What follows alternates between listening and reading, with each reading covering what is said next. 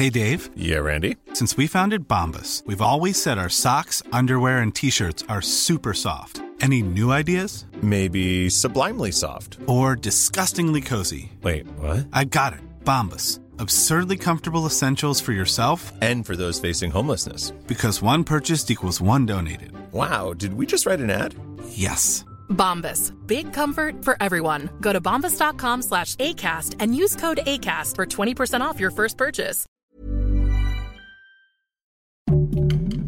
Heraldo Podcast, un lugar para tus oídos. El Dedo en la Llaga es un proyecto original del Heraldo Podcast del Heraldo de México. Encuentra un nuevo capítulo cada semana y recuerda seguir este podcast para estar al día con todos nuestros episodios. En este capítulo platicamos con el senador Miguel Ángel Mancera, coordinador de la bancada del PRD en el Senado mexicano. Senador Miguel Ángel Mancera. Es usted abogado, penalista. Usted fue hijo de una madre soltera. ¿Qué piensa de las mujeres? Pues mira que por supuesto que ahora se está viviendo una época en donde muchos de los derechos por los que han peleado, por los que han luchado, por los que han dejado la vida, se empiezan a consolidar. Que hay un tramo andado ya importante, pero que todavía falta un trayecto largo en muchos de los planteamientos que se han venido realizando. Que están viviendo ahora en una época de mucha violencia, pero que están consolidando derechos importantes. Como jefe de gobierno, usted combatió la trata de personas. Empezamos con ese tema porque no estaba en la agenda. En la agenda estaba lo que era el enocinio, pero no la trata de personas. Y la trata de personas comenzó eh, precisamente en, esta, eh, en esa transición, en una transición en donde desde la Procuraduría, cuando me toca a mí ser procurador, eh, instauramos o instalamos la primera fiscalía especializada en combate al delito de trata de personas. Senador Miguel Ángel Mancera, usted no estaba de acuerdo con la presunción de inocencia. Lo declaró y dijo que iban a quedar cuatro mil y tantos presos libres. En aquel entonces usted dio un gran debate. ¿Qué piensa ahora? Mira, no es que no esté de acuerdo con la presunción de inocencia, por supuesto que la presunción nuevo de sistema inocencia, penal. La presunción de inocencia es algo que siempre he defendido y que siempre voy a defender. Lo que yo les decía es que eh, estaba habiendo demasiadas libertades anticipadas con una gran soltura, con mucha laxitud. ¿Qué pasó en el sistema acusatorio? El sistema acusatorio lo que vino a hacer es que eh, de pasar de una población de cerca de 40 mil personas, de repente, te estoy hablando solo de la Ciudad de México, de repente vino un bajón más o menos a cifras de 24 mil. Entonces, cuando tú a una población le dejas en libertad ese número de lo que antes se tenía, eh, digamos, en un sistema eh, preventivo, de prisión preventiva, eh, las consecuencias son pues, lo que vimos. Una escalada que cuando lo reflejas a nivel nacional, hablas de una salida de cerca de 43 mil. Y lo que, lo que pasó fue un disparo de criminalidad, porque eran salidas indiscriminadas, porque se volvía eh, la puerta giratoria. Y entonces esto lo que generaba es que delitos que se habían cometido con violencia, sobre todo, delitos con violencia, se volvían o escalada de delitos, es decir, primero robo, después homicidios, o reiteración de los delitos violentos hacia la sociedad. Y por eso es que lo señalamos y lo mostramos con gráficas, cómo era directamente proporcional la disminución con el incremento de la actividad delictiva. ¿Qué piensa ahora cuando hay un exceso de la aplicación de esto? Mira, yo creo que ahora lo que está pasando es que hay figuras que se están eh, se están distorsionando, déjame llamarlo así. Ejemplo, eh, prisión preventiva. Para que antes te decretaran la prisión preventiva, pues tenía que haber una investigación, tenía que haber eh, una llamada averiguación previa, luego vendría quizá una orden de aprehensión, luego tenías derecho a ofrecer pruebas en el término, y de ahí venía la, lo que era pues ya el inicio de tu juicio. Ok. Ahora no, Adriana. Ahora viene la orden de aprehensión y viene una etapa que se llama eh, etapa eh, complementaria de investigación.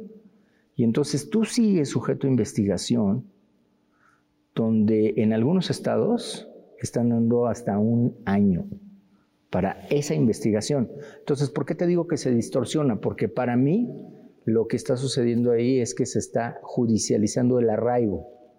El arraigo que era tan criticado y que se decía no puede ser, el arraigo es muy malo y se debe determinar. Incluso nosotros firmamos la derogación, la abrogación del arraigo en la Constitución. Eh, es un tema que ha quedado pendiente. La ONU ha luchado contra el arraigo, pero yo le diría hoy a la ONU que estamos hablando de que ahora se judicializó, porque los jueces te dejan en una vinculación a proceso pero le permiten al Ministerio Público que siga investigando. Eh, con el tema diciendo que, porque va a, haber, va a, haber, un debate y va a haber un juicio dentro de seis meses, o sea, te quedas en prisión seis meses o te quedas en prisión un año para que luego venga el juicio. Bueno, si me dijeras, oye, es que va a haber un juicio dentro de un mes, pues está bien, pero un año para investigar, pues para mí eso es un arraigo judicializado. En, un tema no hubo un cambio, la presunción de culpable a la presunción de inocencia. Yo, creo que hay partes que se tienen que afinar. Y, si queremos que sea un sistema de justicia verdaderamente eh, expedito, rápido, pronto, en donde se resuelvan los casos eh, de manera eh, pronta, acelerada, y además con certeza para tanto para el que pretende acusar como para el que se defiende, no puede haber esta, distancia de tiempos. Es demasiado. ¿Dos varas, dos medidas en la justicia en este momento en, México? En este momento está totalmente discrecional. Entonces, si tú eres un estado en donde tienes un juez o unos jueces que pudieran ser, eh, pues que concedan eh, prisiones así este, de manera laxa, alguien va a permanecer en prisión, que quizá no debiera estar. Me parece que el paso que debe dar México, nada más que se tendría que hacer, como lo he platicado con mis compañeros, muy cuidado, es volver a, reducir la prisión preventiva, pero a, a, los casos en donde solo eso proceda con prisión preventiva. Todo lo demás no puedes dejárselo, ah, sí, pero el Ministerio Público si justifica, ¿cómo justifica? con una licencia falsa, con unos boletos de avión que alguien te los compró. ¿Cómo?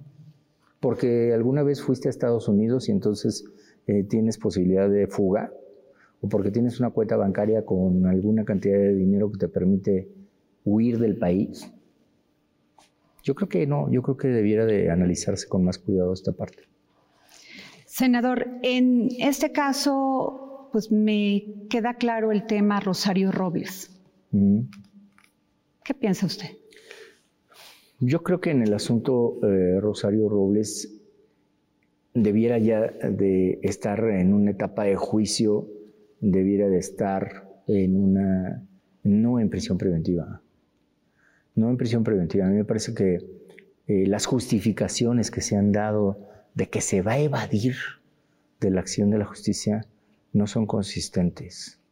Caso José Manuel del Río Virgen. Ustedes formaron una comisión especial en el Senado para revisar los casos de abuso de autoridad y violaciones en Veracruz.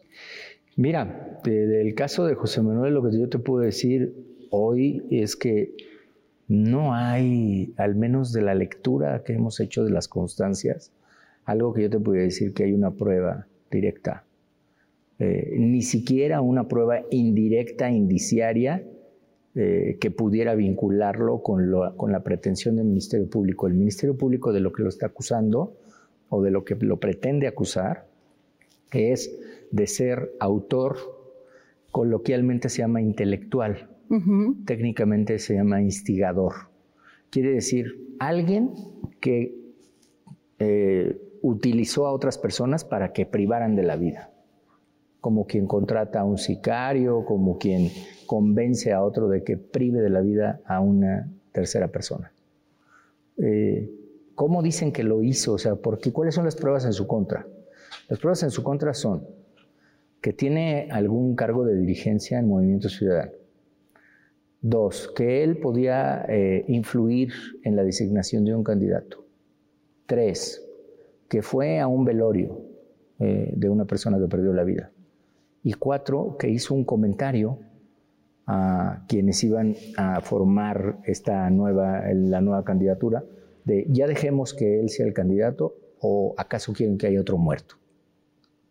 Y de ahí en fuera no hay nada más. O sea, que alguien lo haya escuchado, que alguien lo haya visto, que se tenga un documento, que se... No hay, más de lo que te digo, no hay. Ustedes formaron esta comisión para ver los casos de abuso de la autoridad. Sí. ¿Qué ha pasado hasta este momento? Mira, hemos encontrado un común denominador, te lo voy a plantear así. Eh, muchos asuntos con pruebas muy endebles como el de, como el de él, pero también eh, otro común denominador es que las personas supuestamente cometen el delito en Veracruz y están recluidas fuera del Estado. O sea, fuera del Estado te hablo de que hay un caso de una persona que está en Coahuila. Tú imagínate para una familia que está llevando una defensa en Veracruz, que tenga su interno en Coahuila. Otra persona que tiene a una persona detenida en Veracruz y tiene a su interno en Oaxaca. Otra más, estoy hablando de casos reales, ¿eh? que el tema está en Veracruz y tiene a su, a, su familiar detenido en Tamaulipas. Y tú me preguntarás, ¿y cuál es el argumento?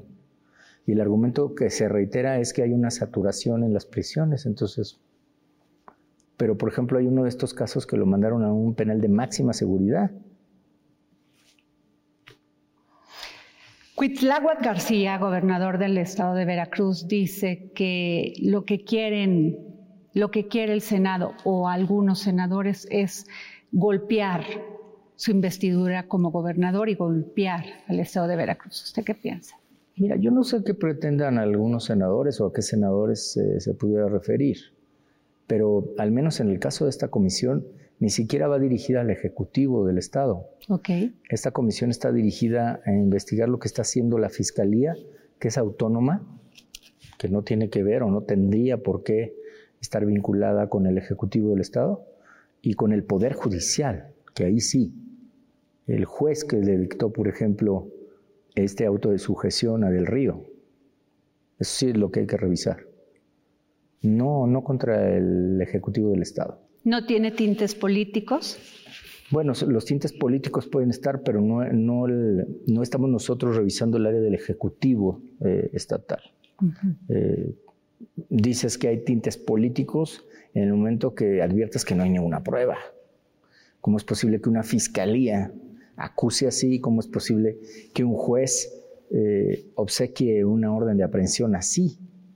Más allá todavía, ¿cómo es posible que el juez en la propia audiencia diga, pues la verdad es que no hay ninguna prueba, pero eh, yo hago un enlace este, y me lleva a pensar que sí pudo haber sucedido esto? O sea, ¿cómo? ¿No? Esta comisión ya se armó. Sí. Este, ¿Qué es lo que sigue? ¿Qué procede en estos momentos? Mira, lo que sigue Porque incluso se había hablado de desaparición de poderes que iban a a, pedirla, que iban... ¿Qué pasa? Bueno, eh, la desaparición de poderes es una facultad que tiene el Senado de la República, pero es, eh, la verdad es que es para casos muy extremos, porque además estás hablando de una figura jurídico-constitucional que cuando opera, pues desapareces todos los poderes de un Estado. No es uno, todos. Poder legislativo, ejecutivo, judicial. No, no, no, yo creo que aquí, al menos desde mi punto de vista, desde mi visión, esta comisión lo que sigue es que informe al Pleno, que el Pleno ratifique la comisión y que de ahí se diga hacia dónde van a ir los informes que va a rendir. ¿Cuáles podrían ser las vías, Adriana? Podría ser eh, la Comisión Nacional de Derechos Humanos y podrían ser instancias internacionales también. Eh, eso es lo que, lo que sí podría ser. Eh, y tomar los cauces jurídicos que determine el Pleno, ya no la Comisión, sino el Pleno del Senado. Senador Miguel Ángel Mancera, usted eh, en el 2012 dijo que admiraba profundamente a Marcelo Ebrard y a Andrés Manuel López Obrador. ¿Qué piensa después de todos estos años y de situaciones de debate, de, de acusaciones de un lado, de otro? ¿Qué piensa? Mira, yo nunca he cambiado mis formas de plantear, de eh, expresar el sentir sobre las personas. Eh, no cambiaré y no dejaré de decir, por ejemplo, que el presidente es un político de tiempo completo y es un eh, gran político. Y lo ha demostrado, siempre. Y en el caso de Marcelo Ebrard también. O sea, sin duda, son dos personas que siempre lo hemos señalado como, los hemos señalado como personas de alta capacidad política. No tengo yo por qué cambiar por más eh, que hayan cambiado circunstancias y hayan cambiado momentos, algo que dije, por supuesto que lo dije y lo reiteré, incluso en, alguna ocasión que decían que si el, eh, presidente decía que, yo le caía mal, y, también a mí la verdad es que nunca, nunca hablaría mal de él, nunca, nunca lo he hecho, nunca he utilizado la tribuna para hablar mal del presidente jamás. Sin embargo, pues tenemos lo de la línea 12, ¿Mm? que eh, pues, atañe a su gobierno, al gobierno de Marcelo Ebrard, porque ahí se tomaron las decisiones. Hay acusaciones de un lado o de otro, y usted ha dicho, yo espero lo que digan los jueces, lo que digan las investigaciones. Sí, así es. Eh, sobre todo en este caso, Adriana, la parte técnica. Es es fundamental. O sea, yo podría decirte, mira, yo creo que, y yo pienso que, pero la verdad es que, pues, ¿cómo sabemos qué hay atrás de esta columna? O cómo es que está hecho el cimiento de este espacio en donde estamos hoy, tú y yo, conversando? Solamente los expertos nos lo pueden decir. ¿Se hizo bien? ¿No se hizo bien? ¿Se operó bien? ¿No se operó bien? Eso sí te lo pueden decir. ¿Hasta qué punto un político es responsable de este tipo de obras? Porque pues ustedes se las dejan a quien, estos técnicos que pues se supone que les dan garantías para realizarlas de lo mejor posible.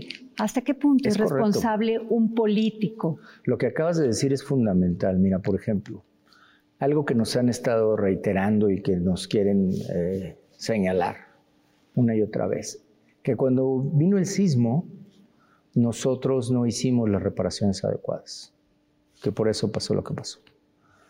Entonces, voy a tu pregunta, la responsabilidad política y la responsabilidad del servidor público. La instrucción en ese momento fue revisen todo lo que tengan que revisar y hágase lo que se tenga que hacer.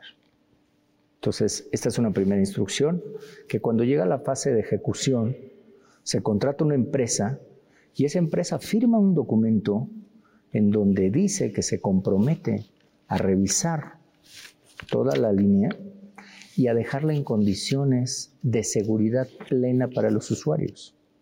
Entonces, cuando tú tienes a alguien que se ha comprometido a eso, es porque va a ser seguridad plena para los usuarios.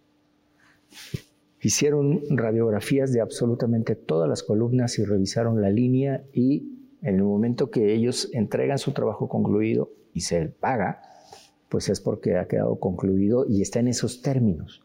Esa es tu responsabilidad.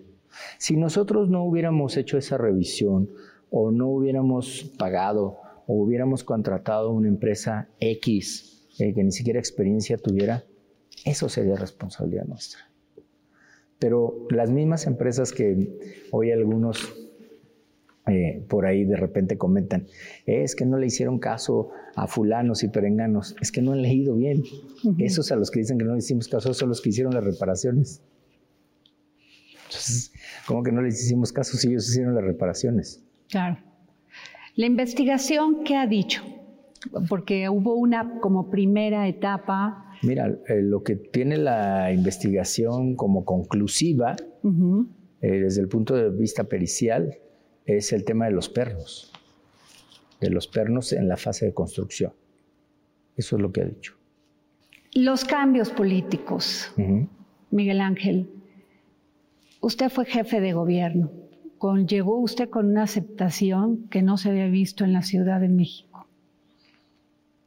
Tiempo atrás, ¿piensa que algo falló para no seguir conservando el, el gobierno de la Ciudad de México para aunque usted se llamaba candidato ciudadano? No, mira, yo creo que todo esto fue un movimiento. Cuando nosotros llegamos a la Ciudad de México, veníamos todos juntos y todo el mundo se tomaba del brazo y todos éramos uno mismo y era un mismo equipo, Adriana. Y pues desafortunadamente, te lo digo, te lo digo así desde el punto de vista político, desafortunadamente, me toca a mí la etapa del rompimiento de, de todo ese grupo. Movimiento Ciudadano, PT, PRD. En mi campaña estuvo Morena. Estaba Morena. Muchos de los dirigentes hoy estuvieron en la campaña.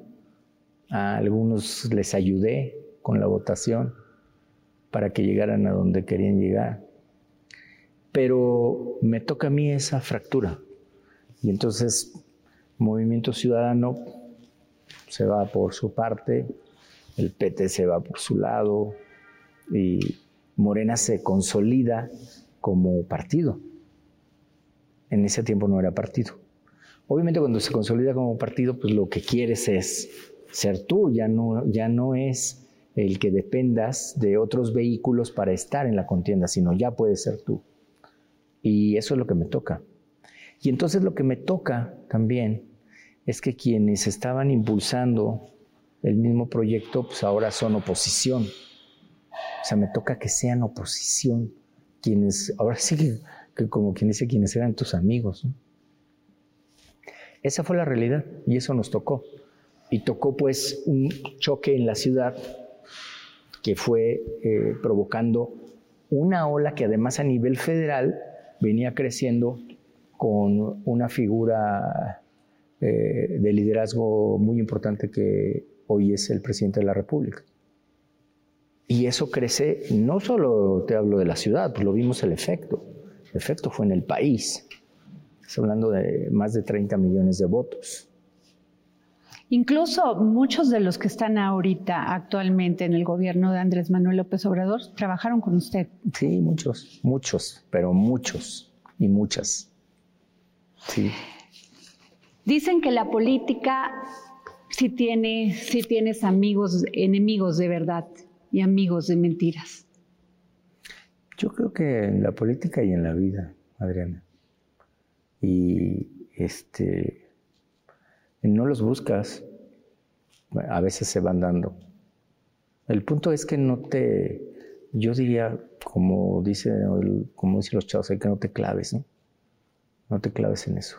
No te claves en eso porque mm, a veces no te das cuenta ni dónde, dónde está esa frontera de los que son tus amigos y dices, eh, agáchate que vienen los nuestros, ¿no? Ten cuidado. Más bien tienes que estar cuidando tú eh, tu actuar. ¿Fue difícil gobernar la Ciudad de México? Es una experiencia muy importante y no, no, puedes decir que, que, sea fácil porque sonaría eh, muy ligero de reflexión. No, pues es algo, por supuesto que es algo muy complejo, te diría yo. Es muy complejo, muy demandante, pero es una gran experiencia. Si tú quieres eh, marcar una línea de conducción, yo la Ciudad de México la veía como una ciudad que pudiera ser cada vez más ordenada, cada vez, sí, sí, cada vez con más, este, em, orden, pues. Since 2013, Bombas has donated over 100 million socks, underwear, and t-shirts to those facing homelessness. If we counted those on air, this ad would last over 1,157 days. But if we counted the time it takes to make a donation possible, it would take just a few clicks. Because every time you make a purchase, Bombas donates an item to someone who needs it. Go to bombas.com slash ACAST and use code ACAST for 20% off your first purchase. That's bombas.com slash ACAST, code ACAST. En todos los sentidos, ¿no? Por ejemplo, cuando dijimos que no podía haber ya ningún tipo de taxi que no fuera híbrido o eléctrico. Pues era como una aspiración de la, hacia la propia ciudad. O eh, el asunto que fue tan criticado las fotomultas. ¿Afectó usted intereses políticos? Mira. ¿Y económicos? Sí, muchas veces, muchas veces. Pero además yo creo que si hubiera pensado mucho más políticamente eh, hubiera sido distinto. O sea, pudo haber sido como algunas transiciones que hoy veo que son muy tersas y son muy este, acolchonadas. Pero no era esa, no era esa la idea aquí en la ciudad. No lo era. No lo fue. En la Ciudad de México siempre ha existido la delincuencia. Hablamos de la trata de personas, hablamos de la delincuencia desde el que te quita una, un celular hasta el que te mata. Sí. ¿Qué hizo usted por combatirla? Mira, siempre, siempre buscamos el combate a la delincuencia en la ciudad. Una urbe como esta, al igual que todas las grandes metrópolis, siempre va a tener la parte de la delincuencia. Pues es con natural, pues. Pero eh, eh, el punto es cómo realizas ese combate el día a día, cómo puedes brindar el mayor margen de seguridad. Y esa es, eso es de lo que nos ocupábamos. Eh, había una estrategia nacional. Y yo te puedo decir que si hoy viéramos las gráficas, además ahora que está tan de moda que todo tienes que hacerlo con encuestas y gráficas, si viéramos las gráficas hasta 2015, es decir, de 2012 a 2015, bueno, eran reuniones de celebración casi. O sea, llegábamos, baja de homicidios, se había llegado a niveles históricos de los 1990, este, a nivel federal estaban muy contentos. Ciudad de México era un ejemplo porque estábamos en promedios de 2, 2.1 en homicidios. Y de repente vino lo que te dije esta salida masiva de prisiones y se empezó a descomponer. Y nosotros pasamos de tener el 2.1 a tener 3. Cuando ya tienes tres homicidios en la Ciudad de México empieza a ser complicado. Después pasar, uh, rebasar el 3. Y bueno, después se llegó a hasta 4, al menos en, mi, en la parte de mi administración. Y luego subió un poco más, porque venía con este ritmo. Eh, Ahora es la operación contraria. Ahora se está buscando contener otra vez. Y yo estoy seguro que si revisáramos los números de prisiones, ahora tienes muchas más personas en prisión que cuando comenzó el sexenio. Yo creo que en el, tema de la Ciudad de México, Omar García Harfuch está haciendo un buen trabajo. Porque es un policía de tiempo completo. Porque a él le apasiona la policía. Entonces creo que está haciendo un buen trabajo. O sea, yo lo digo como Miguel Ángel Macer.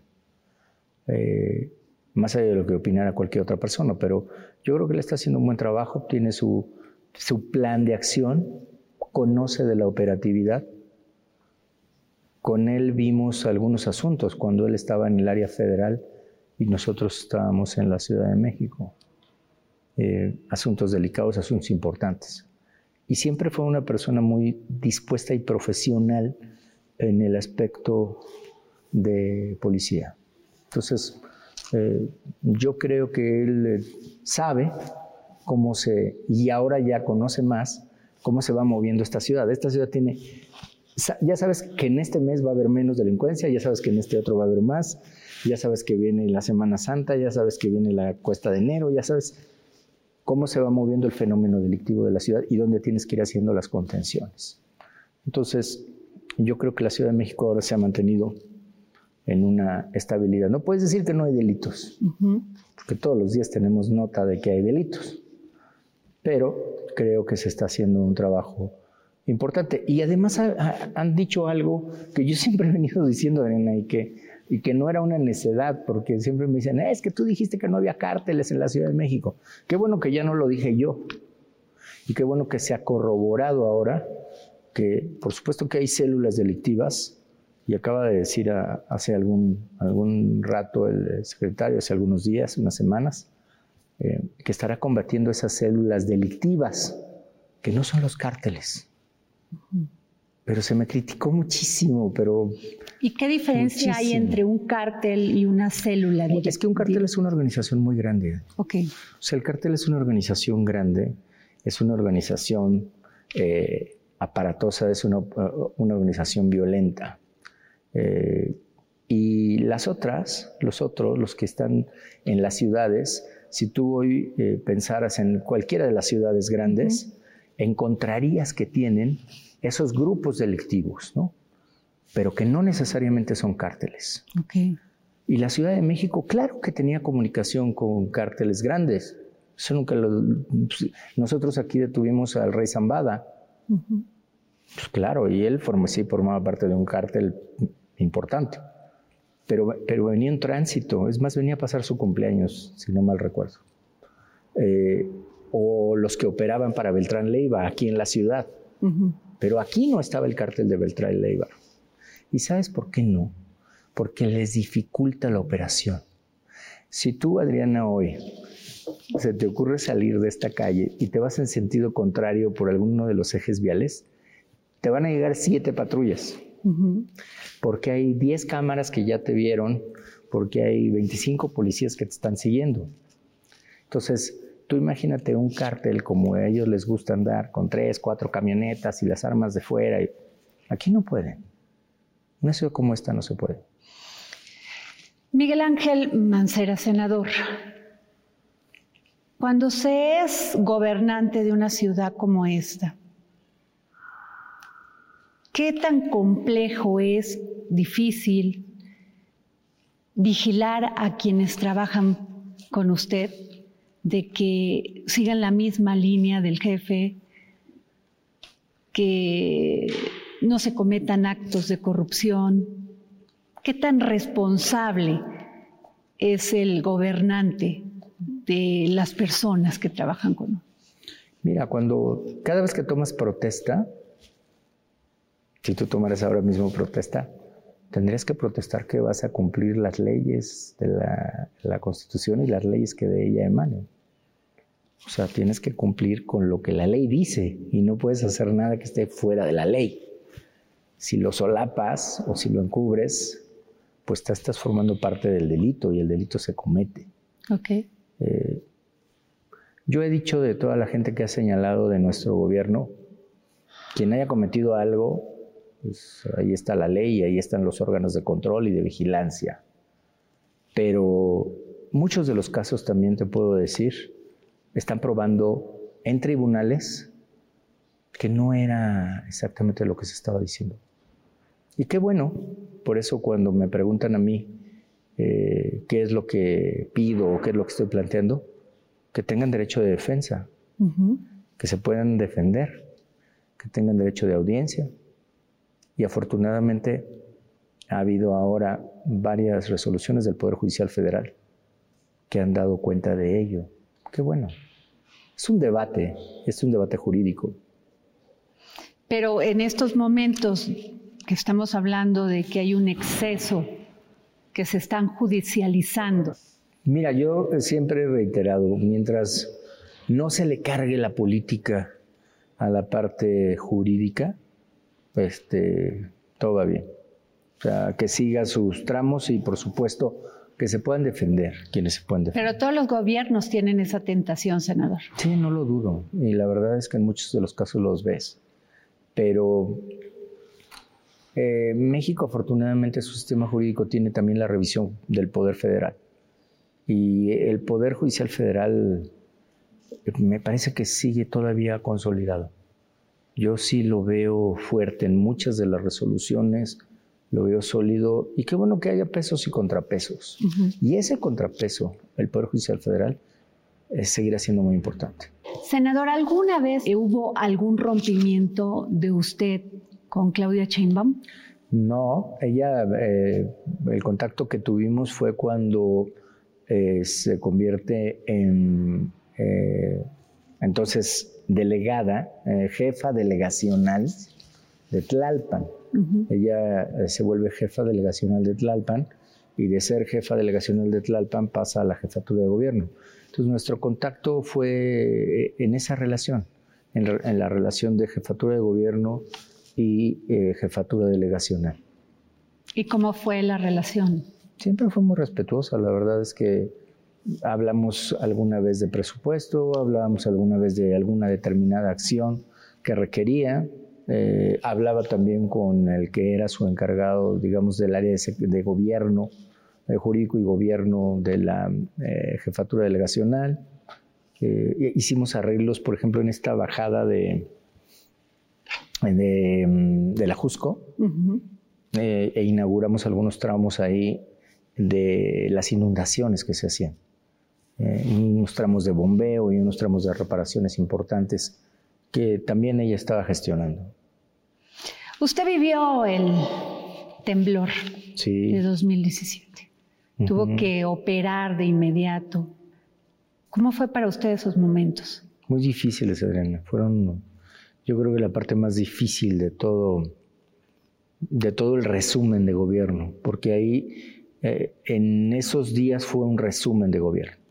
¿Por qué te digo resumen de gobierno? Porque lo que tú vives con una emergencia como esa es, seguridad, es eh, ingeniería, es atención social, es salud, es eh, todo, todas las áreas volcadas a su máxima capacidad para poderle dar respuesta a una ciudad que es, eh, es sacudida por un fenómeno natural de esa magnitud.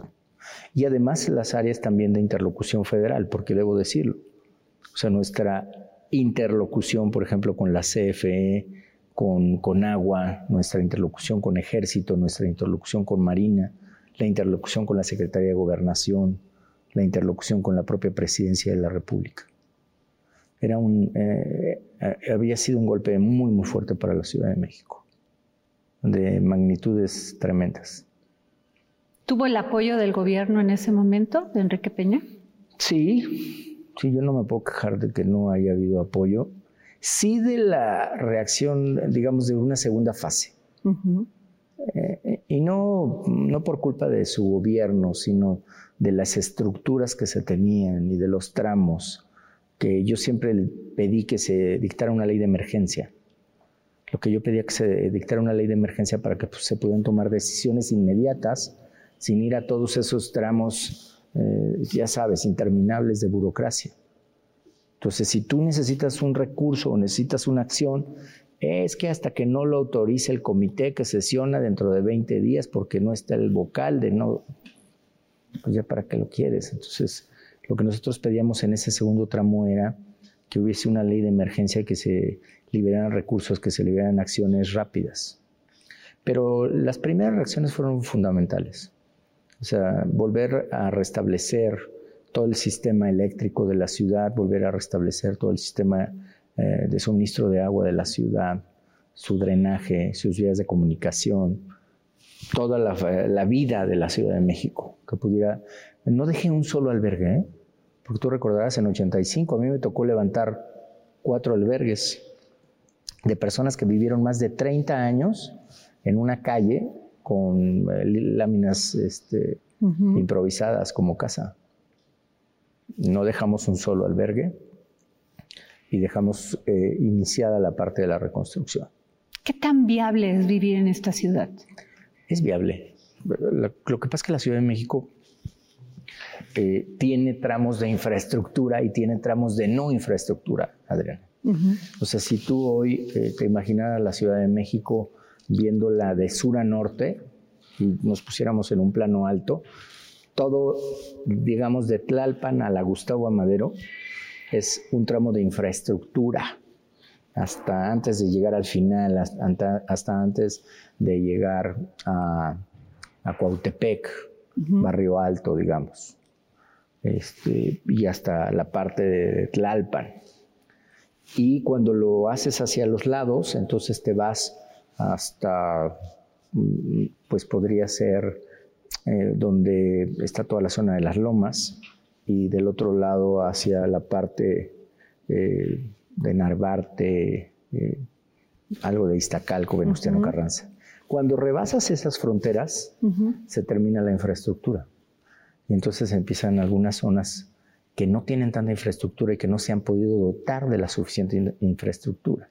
Y te vas a partes de Iztapalapa, algunas zonas alejadas de Venustiano Carranza, algunas zonas alejadas de la GAM, partes también de, hacia los cerros en Coajimalpa o en, en Álvaro Obregón. Entonces, eh, y Azcapotzalco. Entonces, eso es un poco como tú tienes la ciudad como en una cruz, con una zona de infraestructura. Ahora, desde el punto de vista de los sismos, pues también tiene las zonas en donde eh, el choque de la onda es mucho más eh, severo. Tienes las zonas altas, que tienen menor afectación, y tienes esta zona donde estamos ahora, que se mueve muchísimo. Que estamos sobre aguas. Porque es agua, exacto. Senador, eh, ¿alguna vez pensó, siendo jefe de gobierno, ser presidente de la República? Sí, eh, tuvimos el proyecto, tuvimos un proyecto eh, Primero que iba a ser eh, en la parte independiente. Estaba en su auge en la política, la parte independiente, y la verdad es que estaba interesante ir a buscar esa, e, esa tarea. Y después fue acompañando al PRD. Desgraciadamente vino el sismo. El sismo terminó con buena parte de todo eso de lo que hubiera sido una experiencia. Eh, visto, visto detrás de cámara, eh, hubiera sido muy difícil el fenómeno que tenía y que significaba eh, el actual presidente de la República, hubiera sido imposible de sobrepasar, pero hubiera sido una experiencia distinta. ¿Su relación con López Obrador? Es institucional, mi relación con la presidencia es yo tengo una relación de respeto con la presidencia. Eh, me interesa que al país le vaya bien. Todas mis votaciones, por ejemplo, de nombramientos, de propuestas que se realizan en el marco de las relaciones exteriores, son a favor, porque a mí me parece, yo he sido ejecutivo y cuando tú tienes que hacer alguna designación o quieres y no te permiten, este, pareciera que te están bloqueando. Entonces, es su apuesta, es su propuesta y nosotros la hemos apoyado. Incluso apoyamos en un inicio toda la parte de eh, las estrategias económicas, de seguridad, de bienestar. Las estrategias de bienestar las hemos hecho juntos, pues. En el mismo, no, no, te digo él y yo, las hemos hecho en el mismo proyecto. O sea, la Ciudad de México nosotros reforzamos el programa de adultos mayores. En la Ciudad de México nosotros tuvimos el programa que se llamaba Mi primer trabajo, en donde a los chavos tú les pagas una beca y les sigues pagando la beca incluso cuando trabajaban los primeros seis meses. Pues era porque las, las empresas, ¿qué le ahorrabas a las empresas? Le ahorrabas la contratación, le ahorrabas toda la parte de la investigación de recursos humanos y aparte le pagabas a un chavo que iba a trabajar con ellos seis meses una beca. Pues, no estaba mal. Entonces, esos programas sociales, lo que tiene que ver con la lucha de la defensa de las mujeres, ha sido de un mismo proyecto. Ahora lo quiere separar. Pero incluso cuando ves a los candidatos, eran del PRD. Pues sí. Entonces no pueden ser distintas las banderas. ¿La política es ingrata? La política es una forma de vida y es una manera de cambiar las cosas. Y si te gusta estar pues ahora sí, como dicen por ahí, si se lleva, se aguanta. Ni modo. Eh, ¿Es usted liberal? Mira, Yo nunca me, me quiero encasillar en decirte, como dicen muchos de mis compañeros, que yo soy progresista. A ver, a mí me gusta el bienestar, o sea, que la gente esté bien. Yo sí creo en las libertades, creo en los derechos, creo en la seguridad y los marcos jurídicos y por supuesto en todo lo que tenga que ver con el bienestar. Sí lo, veo así. No soy una persona como nos dicen ahora este, los conservadores. Bueno, estamos muy distantes de eso, muy distantes. Eh, usted fue candidato ciudadano. Sí, hasta la fecha no estoy afiliado a ningún partido. ¿Se puede ser ciudadano sin ideología? Eh, tienes convicciones. Yo creo que puedes ser candidato, puedes ser participar en un proyecto político con convicciones. Yo defiendo al PRD ahora. Mi tarea es en el Senado que el PRD tenga representación, que tenga participación política, que participe en los debates, que participe en la construcción de los acuerdos. Y esa tarea la hago con convicción. Yo he visto a muchos otros que se decía que estaban, que eran perredistas y que hombres y mujeres, ¿eh? y que estaban afiliados y que juraron bandera y no sé qué que en dos segundos se cambian y se van a otro lado. ¿Se puede cambiar de ideología de un día a otro? ¿Se puede cambiar de ver una situación política? Sí pasa. Sí pasa. olvídate, hemos visto muchos casos. ¿Y usted qué piensa? En lo personal yo creo que no. Yo creo que sigues con las mismas convicciones. O sea, es lo ideal, o sería al menos lo importante. ¿Qué piensa usted de las alianzas? políticas. La estrategia política, eh, dice un buen amigo, la política no es va siendo. Entonces, si la política no es, pero va siendo, quiere decir que se puede ir construyendo. Y anda como en gerundio todo lo que vas haciendo ahí en la política. Estamos en pandemia. ¿Mm? Tenemos dos años con esto, con una crisis económica, con una inflación del 7%. Sí. ¿Qué piensa que México necesita? ¿Qué es lo que piensa? A ver, si me lo, dijeras en el plano ideal, yo te diría que todos cerráramos filas y que todos estuviéramos en un mismo proyecto. O sea, yo, eh, claro que es un gran ejercicio político la revocación de mandato y es una eh, aportación política importante. Nosotros lo propusimos en la Ciudad de México, está en la Constitución de la Ciudad de México. Sí, es una figura importante, pero a mí en este momento no me interesa que se vaya el presidente de la República o que lo corran. Me interesa que haga el trabajo que tiene que hacer y que nosotros podemos ayudar a que le vaya bien al país. Tenemos que ayudar para que se consolide, para que la gente vea atractivo al país para invertir, para que salgan rápido los proyectos, para... pero tendría que ser un cierre de filas que desgraciadamente no lo veo porque lo que sí veo es mucha polarización. Mucha polarización. O sea, verdaderamente hoy, por ejemplo, la, la sesión que hubo fue una sesión de a, ver quién puede insultar más, a ver quién puede decir peores cosas del otro que pasó. No me parece que ese sea el camino. ¿Cree que en este momento no hay madurez política? Es que se está viendo como... Eh, ¿Quién puede hablar más mal del otro? cuando debiéramos estar, oye, ¿qué instrumento se necesita? Si se va a ir eh, un banco de México o al menos una parte de los servicios de un banco de México, ¿qué necesitamos hacer para cubrir eso y que en el extranjero no piensen que estamos mal, sino que vean que es una estrategia financiera de un grupo? Y es más, que vengan 10 o 20 postores, ¿no? O que alguien en México le entre. ¿Estamos en una época de resentimiento político? Es un, es un resentimiento, es un sí. Sí, sí, podría decirse que es un tema como de resentimiento. ¿La construcción de acuerdos se dificulta? Se dificulta, pero no es imposible, se puede. Al final del día los, los acuerdos se alcanzan, porque pues se dicen muchas cosas, pero en la parte práctica pues llega un momento donde se aterriza y donde ciertos actores aterrizan y pueden, aterrizar, y pueden aterrizar los acuerdos. Pero sí en la otra parte de la nube política están los resentimientos, los odios, las fobias, eh, los rencores. Muchas gracias, senador Miguel Ángel Mancera. Agradecemos las facilidades otorgadas para esta grabación al Club de Periodistas de México.